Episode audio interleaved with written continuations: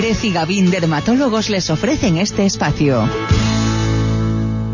¿Qué tal, Jacobo? Pues aquí estamos eh, un lunes más, vamos a hablar de dermatología. Además, traemos novedades frescas, como ya habíamos avanzado en programas anteriores. Juan Gavín, Juan, ¿qué tal está? Bienvenido, muy buenas. Buenas tardes. Y también nos acompaña la doctora, como es habitual, Lidia Pérez. Lidia, bienvenida, muy buenas Hola, tardes. Noelia, buenas tardes. Tenemos a Juan de vuelta de tierras eh, americanas y Así lo es. decía ahora. Eh, Juan, prometías eh, traer, en este caso, todas las novedades que en ese congreso, en ese viaje, se pusiesen sobre, sobre la mesa. De ello vamos a hablar, ¿no? Efectivamente, vamos a hablar hoy de novedades, pues de todo lo novedoso, lo relativo a, a la dermatología médica, quirúrgica y cosmética, de que se ha hablado en el Congreso Americano de Dermatología.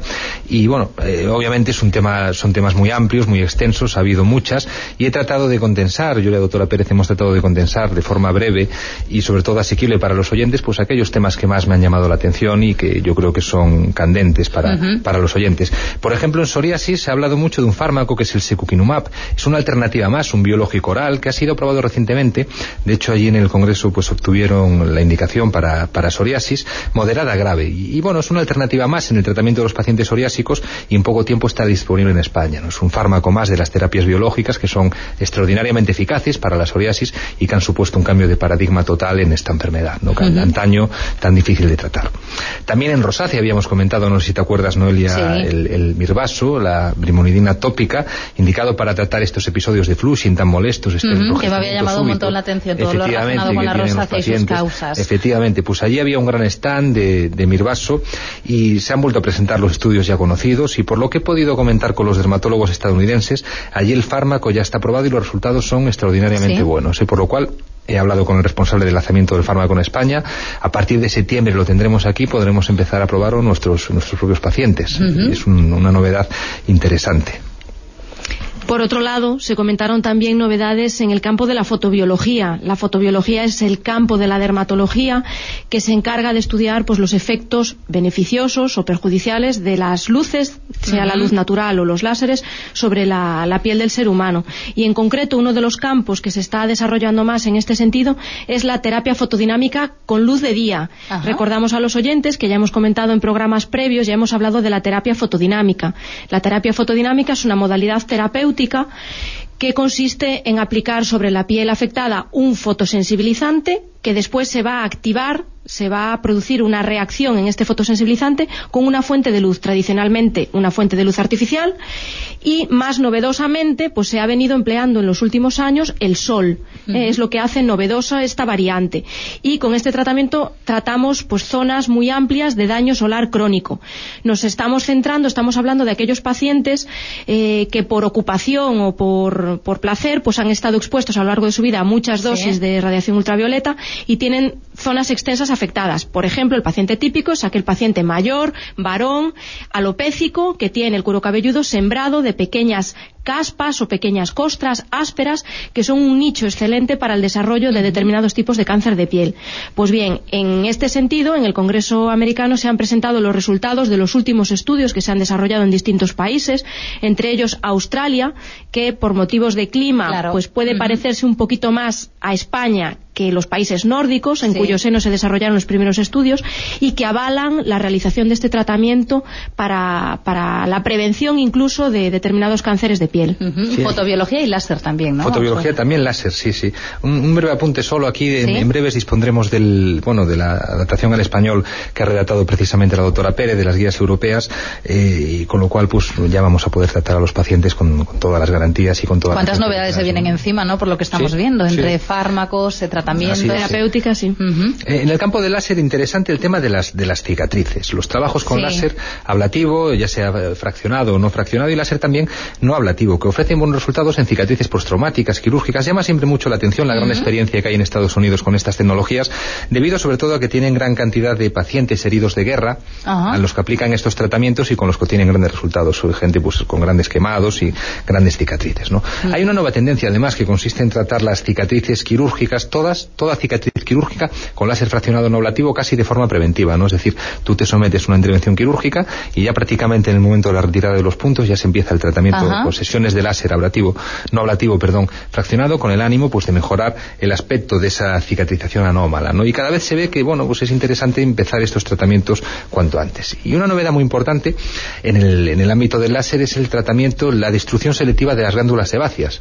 Las glándulas sebáceas, que es el principal agente implicado, junto con el folículo, en la patogenia del acné, ¿no?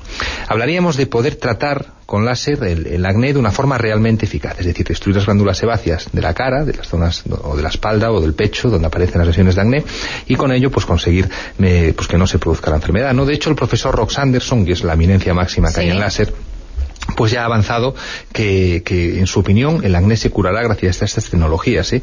Dos, dos apuntes simplemente pues atacaremos con una longitud de onda con un láser de 1726 nanómetros y también hay avances en el uso de nanopartículas, en este caso metálicas, que se introducirían desde fuera mediante aplicación tópica de una crema en la glándula sebácea y se calentarían con el uso pues, de tecnología láser o luz pulsada dañando también la glándula. ¿no? Con ello pues conseguiríamos evitar todas las patologías relacionadas con la glándula pilosebácea, con la glándula sebácea, perdón, y el folículo pilosebáceo en los cuales está implicado la glándula, fundamentalmente el acné, pero también otras como la dermatitis seborreica y bueno, pues todos los trastornos asociados con piel grasa, pues cualquier cosa que pueda estar implicada en la glándula sebácea. Y en este sentido, Noelia, también se ha hablado de una aplicación también novedosa del láser, que es la, facilitación de la absorción de determinados tratamientos, determinados tratamientos tópicos.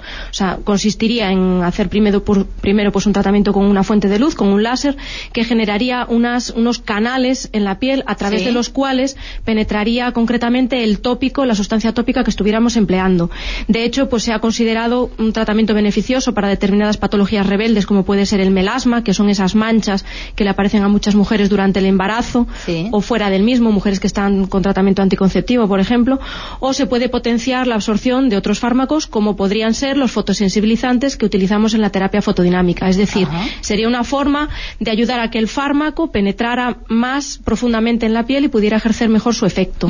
Estamos, en definitiva, hablando de asuntos que hemos analizado, que, en muchos casos, eh, cuando hay dudas de oyentes, es eh, acerca de, los tratamientos y desde aquí siempre se recomienda, bueno, pues acudir a una consulta, buscar una opinión especializada, porque la gente desesperada con el acné, si hablamos de rosácea, eh, bueno, pues son problemas que le amargan la vida a uno y que da palos de ciego muchas veces y aquí estamos hablando de avances muy importantes ¿no? a la hora de aplicar todos estos tratamientos. Claro, claro, avances, avances importantes en patologías además muy frecuentes. Mira, por ejemplo, el, tema, el tema de las uñas. Algo muy popular, digamos. La, infección de los hongos de las uñas. También, yo creo que he sido el Congreso Americano, yo llevo varios años yendo, en el que más se ha hablado de este tema, de la onicomicosis, por varios motivos, ¿no? Recientemente se ha aprobado en Canadá un fármaco que se le fina con azol, que es un tópico interesante, como una alternativa más. Se ha hablado también del láser, que se ha puesto de moda, tema del que yo y la doctora Pérez, pues eh, somos muy, estamos un poco recelosos, ¿no? Debido a que todavía no hay suficiente ciencia detrás, que lo vale, hablaremos en otros programas. Y sobre todo se hace hincapié en, lo que hablamos, ¿no? La onicomicosis es la típica patología que se presta mucho pues para que la gente se la autodiagnostique, acuda pues a la farmacia, pregunte y se auto, digamos, eh, eh, paute tratamientos y, bueno, muchas veces no son eficaces y son una pérdida de tiempo, de dinero para el paciente debido a que no hay detrás un diagnóstico certero. Es más, podríamos casi decir que cualquier persona que tiene una mancha en una uña o una uña gruesa, pues ya el propio paciente tiende, tiende a pensar en un hongo y muchas veces los propios médicos de cabecera, pues sin considerar otras patologías que pueden afectar a la uña, como pueden ser la psoriasis, que es también muy frecuente, como puede ser el líquen plano, otras enfermedades inflamatorias o incluso fármacos que muchos pacientes están tomando muchos fármacos a la vez y hay fármacos que pueden alterar la morfología ungueal, pues pueden ser causa también de, alterar ese aspecto de la uña y no son hongos, con lo cual muchos pacientes están haciendo tratamientos erróneos, muchas veces orales, con efectos secundarios potencialmente importantes, sin necesidad. Bueno, pues que lo aprovechen y además que lo aprovechen de verdad.